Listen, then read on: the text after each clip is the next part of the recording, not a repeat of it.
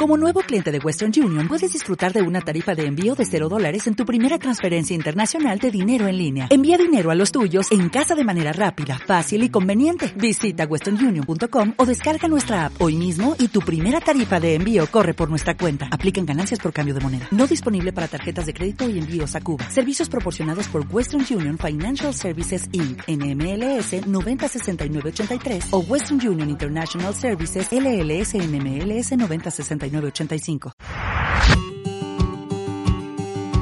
Suma Educativo, donde cada detalle cuenta.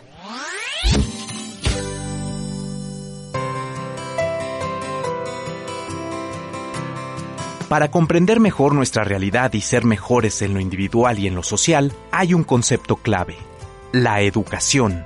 En Suma Educativo cada semana te acercaremos a temas de valor y de interés, tales como la educación familiar, la formación humana, así como a propuestas educativas innovadoras. Con nosotros, Cecilia Salas y María Patiño. Acompáñanos a hacer Zoom.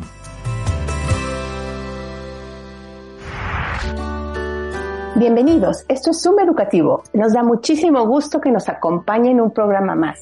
El día de hoy estoy con mi compañera y amiga de micrófono y cómplice de muchas locuras, María. ¿Cómo estás? Hola, súper feliz. Muchísimas gracias por acompañarnos. Muchísimas gracias a toda la audiencia y esperamos que este programa les guste muchísimo. Escogimos un tema aparentemente muy trillado y actualmente desde mi punto de vista entendido de una manera un tanto superficial por el uso de las redes por parte de los niños y los jóvenes.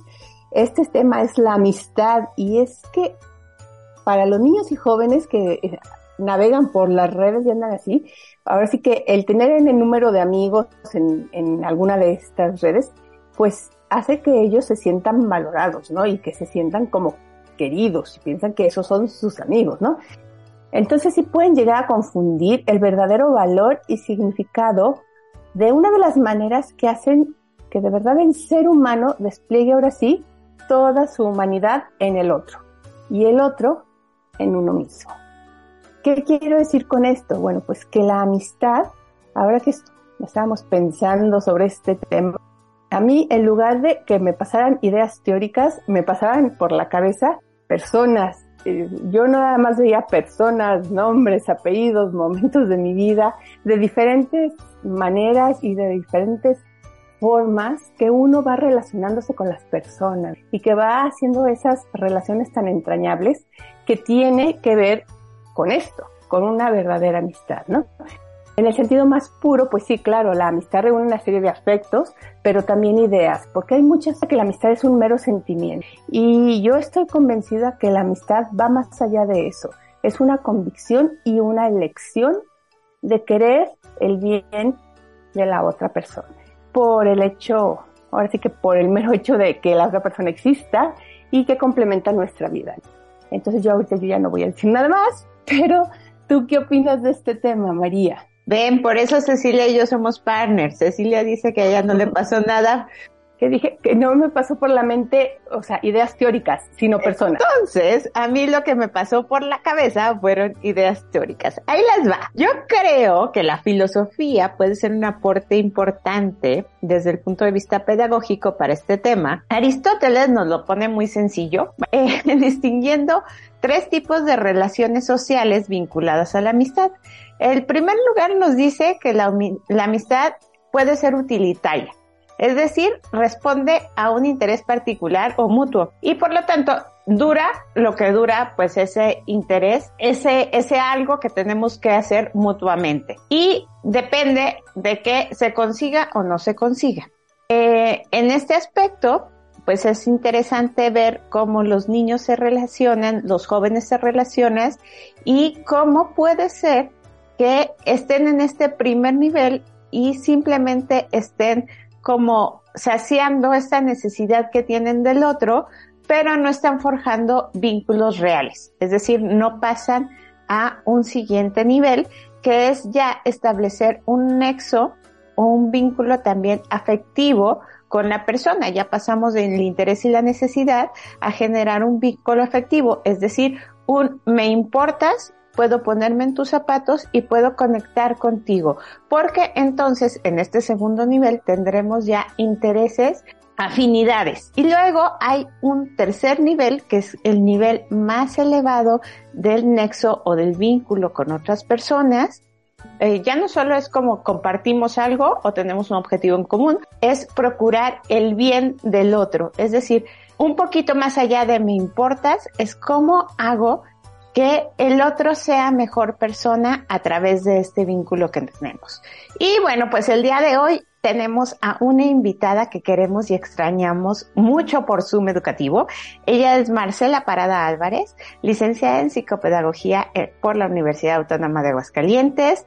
Lleva más de 15 años trabajando en educación y no les puedo leer todo su currículum porque es amplísimo y sigue y sigue y sigue estudiando. Entonces, por lo tanto, solo les voy a decir que entre sus aficiones y gustos están la formación humana, los temas de educación, psicología y la lectura. Pues muchísimas gracias, Marce, por estar con nosotros haciendo Suma la Educación. Muchas gracias, Ceci y María, por la invitación. Ya saben que yo encantada y feliz de aportar haciendo Suma Educativo con ustedes. Sí, Marce, muchísimas gracias por estar nuevamente con nosotros y qué mejor que una gran amiga para que nos hable de este tema de la amistad.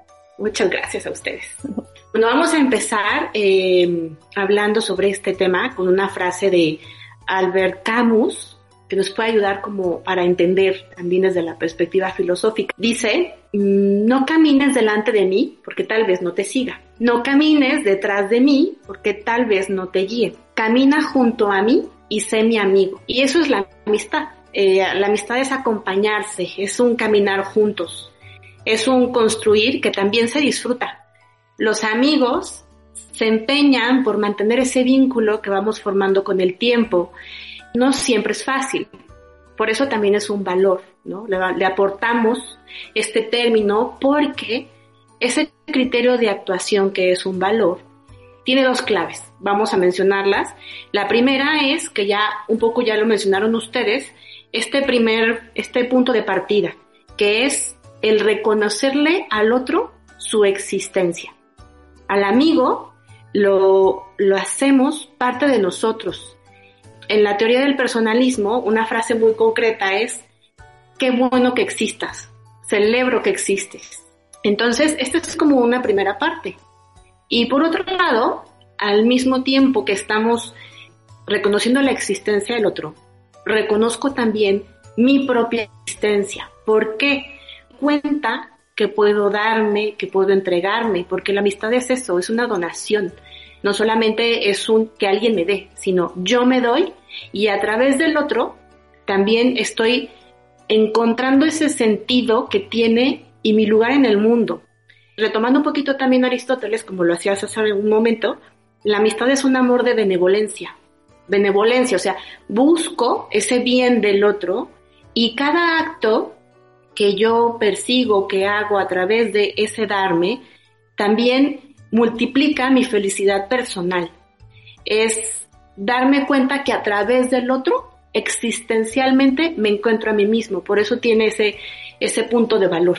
Esto que nos estás diciendo de, bueno, pues que tiene que ser recíproco, esta, pues este vínculo, ¿no? Porque uno se encuentra en el otro, ¿Cómo identificamos un amigo? Porque yo creo que las nuevas generaciones, este, como comentábamos, los niños y jóvenes sí están un poquito confundidos porque pareciera que, te digo, los likes son amigos y no. Entonces, ¿cuáles serían esas características en las que se tienen que fijar? Primero, ¿cómo, cómo hacemos una amistad? ¿no? ¿Cómo surge? Principalmente porque hay un punto en común la mayoría de las amistades que tenemos es porque hemos encontrado algo con esa persona que nos une, ¿no? A lo mejor un compañero de trabajo, pero también vamos compartiendo un mismo grupo, también vamos teniendo actividades que nos unen, un deporte, un hobby. Algo como preguntabas tú hace un momento como característica de la amistad, pues puede haber varias. Yo primero mencionaría la apertura apertura a abrir nuestros afectos y abrir nuestra mente para propiciar encuentros con los otros. Ahora que mencionas niños y adolescentes lo veremos también un poco más adelante, pero es propiciar encuentros con el otro que, que nos ayuden a crecer, ¿no? En nuestras relaciones. Esa apertura, pues también eh, sobre la amistad se va trabajando, ¿no? Se van poniendo medios. Y básico es, pues, dar tiempo. Dar tiempo, que también a veces es sacar tiempo de donde no hay tiempo, porque si no nos damos la oportunidad nosotros mismos de relacionarnos, nadie lo hará por nosotros. Cuando vamos más allá de ese, de ese tiempo, pues me doy cuenta que cuando lo, lo doy, lo entrego, verdaderamente soy feliz, que tomé una buena decisión y también esa posibilidad de disfrutar presencialmente con los otros eh, la vida, es disfrutar la vida juntos. Y por otro lado también, eh, otro aspecto es, la amistad requiere involucrarse, es salir de mí, eh, es saberme hacer presente a través de un detalle, a través de un mensaje, una llamada. También es aprender a escuchar a los demás sin imponer mi propio modo de pensar. Y detecto si mi amigo necesita de mí, necesita mi ayuda.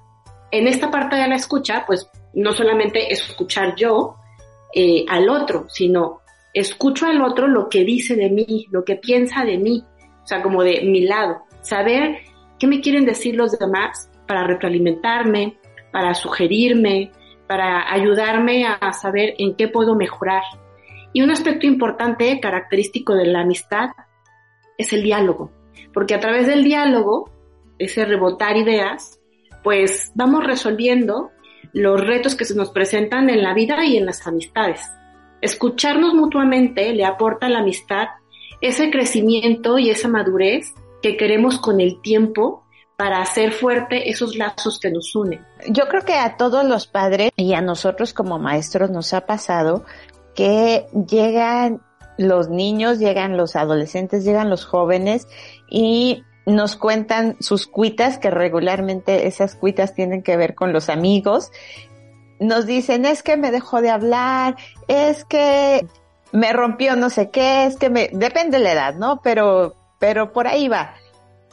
¿Cómo podemos los adultos que somos responsables de ellos, padres y maestros, ayudarlos a forjar relaciones de amistad sanas?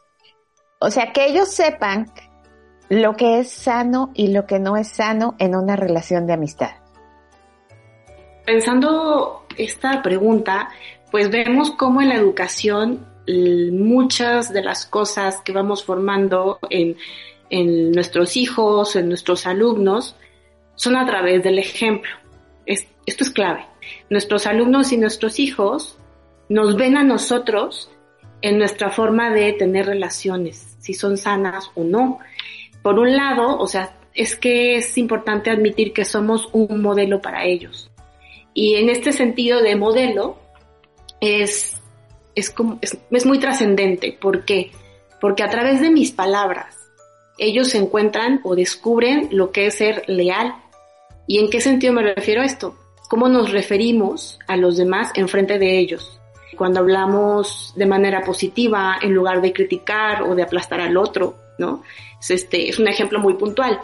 Pero también van descubriendo esa sinceridad de la amistad, también eh, a través de nosotros cuando hablamos con la verdad sin lastimar. También vamos evitando la mentira, ¿no?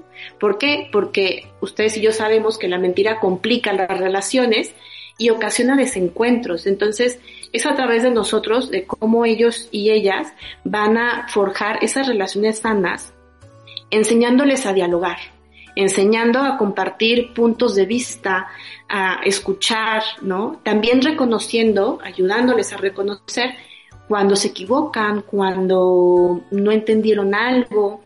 También es entender la diferencia que tenemos con los otros, ¿no? Ese comprender que no somos iguales y que el otro siempre me va a enriquecer, ¿no? No centrarme también en el defecto del otro, es enseñarles a construir puentes a través de la comprensión y también a través del perdón. También es un aspecto clave en la amistad. Podrán pasar cosas en las que por un error de comunicación o una percepción nos dejamos llevar por esas emociones y entonces aquí es donde entra el perdón como un medio para sanar, para aumentar, ¿no? Y, el amor entre, entre las personas. Y por último, también, bueno, pensaba con respecto a esta pregunta que enseñamos a tener relaciones sanas con el respeto. El respeto no significa una formalidad o una frialdad, sino el cuidado de la dignidad del otro, el cuidado de la otra persona, a cualquier edad, independientemente de si somos chicos o grandes, ¿no? Tener esa conciencia de no lastimar al otro y de ir a esa parte de identificar cómo a través del trato con el otro me gustaría a mí ser tratado. Qué importante es de verdad que uno como adulto sea consciente de que de verdad somos modelos y que lo que hacemos nosotros, de cómo construimos nuestras relaciones, pues estamos dejando como un legado a las nuevas generaciones de cómo deben de relacionarse. Yo insisto un poquito en que esto se ha complicado con la realidad virtual, o sea, con el mundo de las redes sociales, porque esto que nos decías, ¿no? Esta parte del diálogo, del respeto, de no hacer daño a la otra persona, de querer el bien por alguien, luego a veces en la red te sientes como protegido, digamos, con la pantalla, crees que puedes hacer muchas cosas y crees que no puedes dañar al otro. Y lamentablemente, pues, ¿cuántas amistades se han perdido?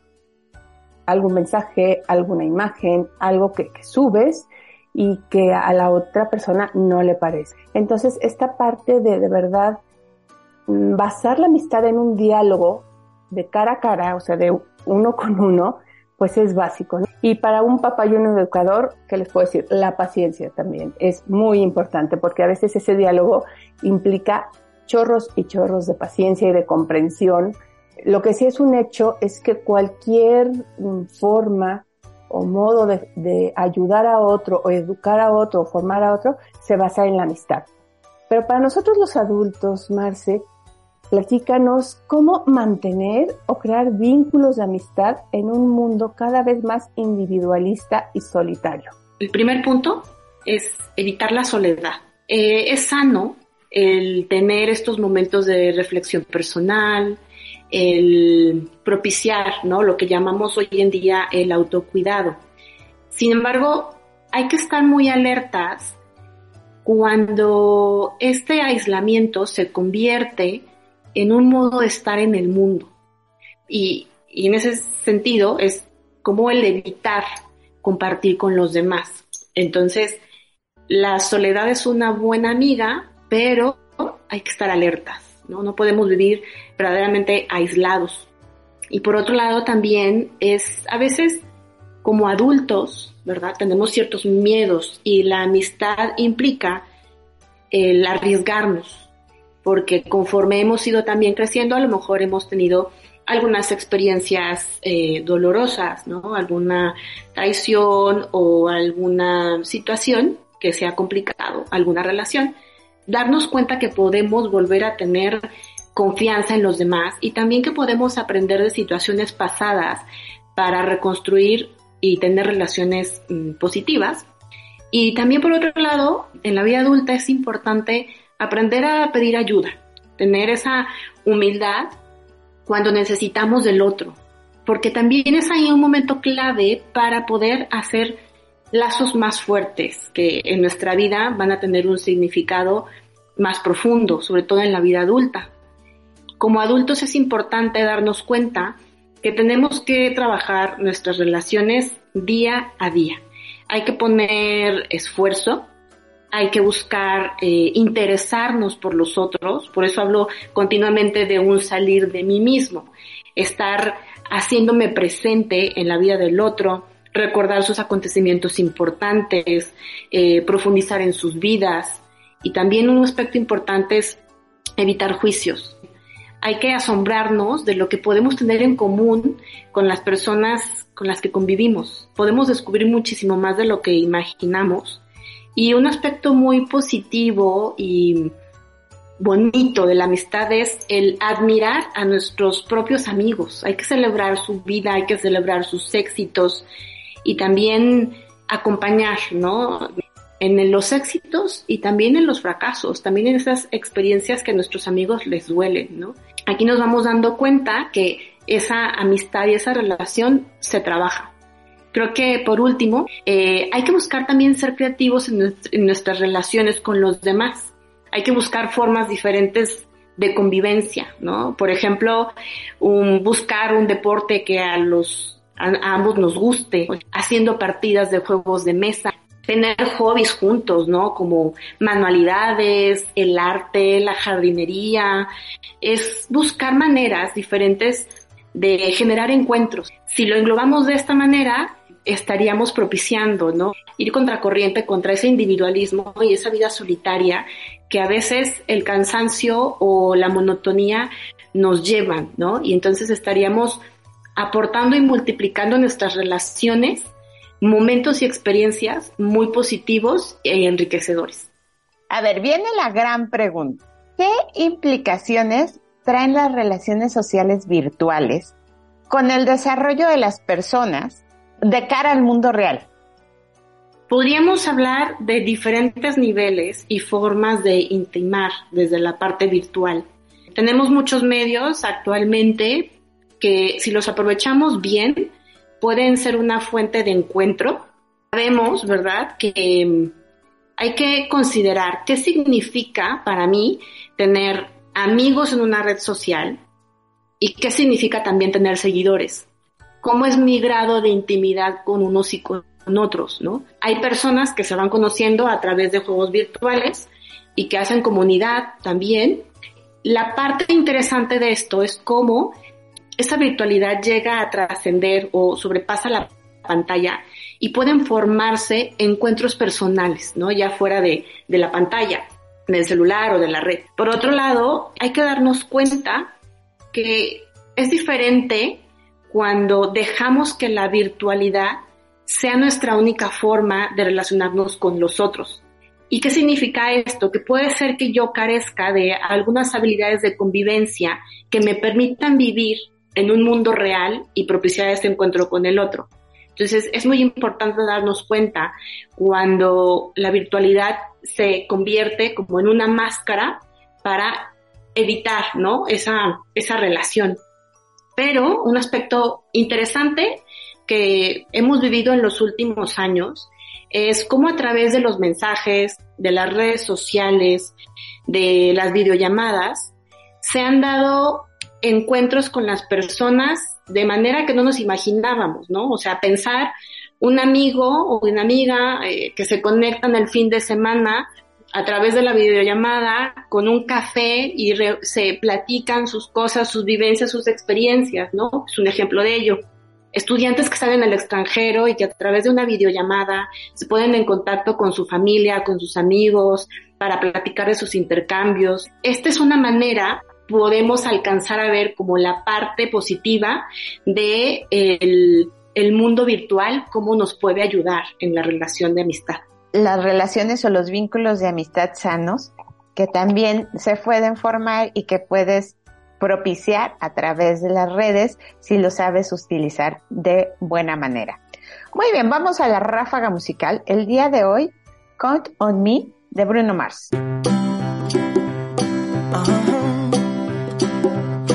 If you ever find yourself stuck in the middle of the sea, I'll sail the world to find you. If you ever find yourself lost in the dark and you can't see, I'll be the light to guide you. Find out what we're made of called to help our friends in need. You can count on me like one, two, three, I'll be there. And I know when I need it, I can count on you like four, three, two, and you'll be there. Cause that's what friends are supposed to do, oh yeah.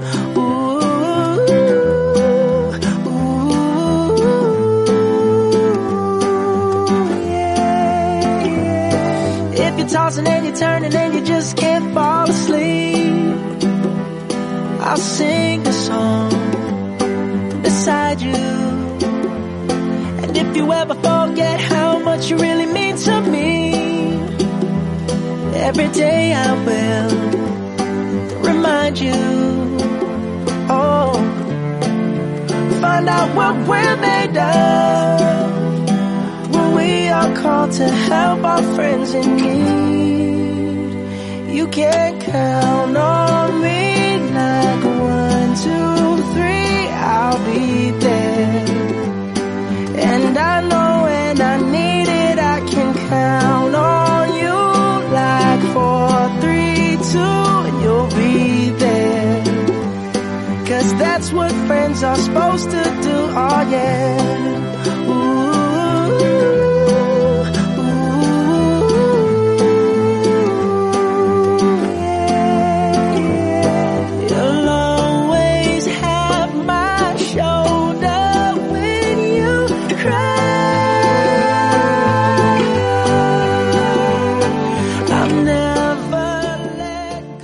Pues regresamos de nuestra ráfaga musical. Y bueno, Marce, pues para cerrar, quisiéramos que nos dieras algunas recomendaciones para papás y para profesores que ayuden a formar a los hijos y a los alumnos en esta virtud tan importante de verdad que te va a acompañar toda tu vida. Como siempre, yo les voy a recomendar la lectura. Eh, hay un libro de Ana María Romero Iribas que se llama La innecesaria necesidad de la amistad. Lo pueden encontrar en las distintas plataformas de manera electrónica. Es un libro muy sencillo, pero muy profundo también eh, en sus contenidos de cabecera, cómo hacer que te pasen cosas buenas, en la que hay un artículo, eh, un capítulo eh, sobre este convivir con los demás. Y creo que como padres y profesores, ser nosotros ese, ese nexo puente entre la relación que tienen los niños con los otros, generar espacios dentro de clase, fuera de clase, generando ambientes en los que se pueda propiciar eh, la convivencia y generar habilidades, la consideración, la humildad, la ayuda, la solidaridad, que al final del día serán esos puntos de partida para tener relaciones sanas. Muchísimas gracias por acompañarnos en este programa. Marce, de verdad, de verdad, ya te extrañábamos haciendo Zoom educativo. Sí, mucho, Marce. Muchísimas gracias. Pues aquí estaremos, con muchísimo gusto. Muy bien, bueno, próximamente más programas con Marce Parada, que siempre trae para nosotros un tema interesante y siempre sus reflexiones nos nutren muchísimo. Escúchenos en el próximo programa, no se olviden de seguirnos en redes sociales, no se olviden de seguirnos en el podcast y bueno, pues muchísimas gracias a Radio Universidad Autónoma de Aguascalientes, a Ale de los Ríos, siempre en la cabina y presente. Hasta el próximo programa. Vámonos, Cecilia. Vámonos, María. Los esperamos en la próxima emisión, Con más temas interesantes para seguir haciendo Zoom Educativo. donde cada detalle cuenta.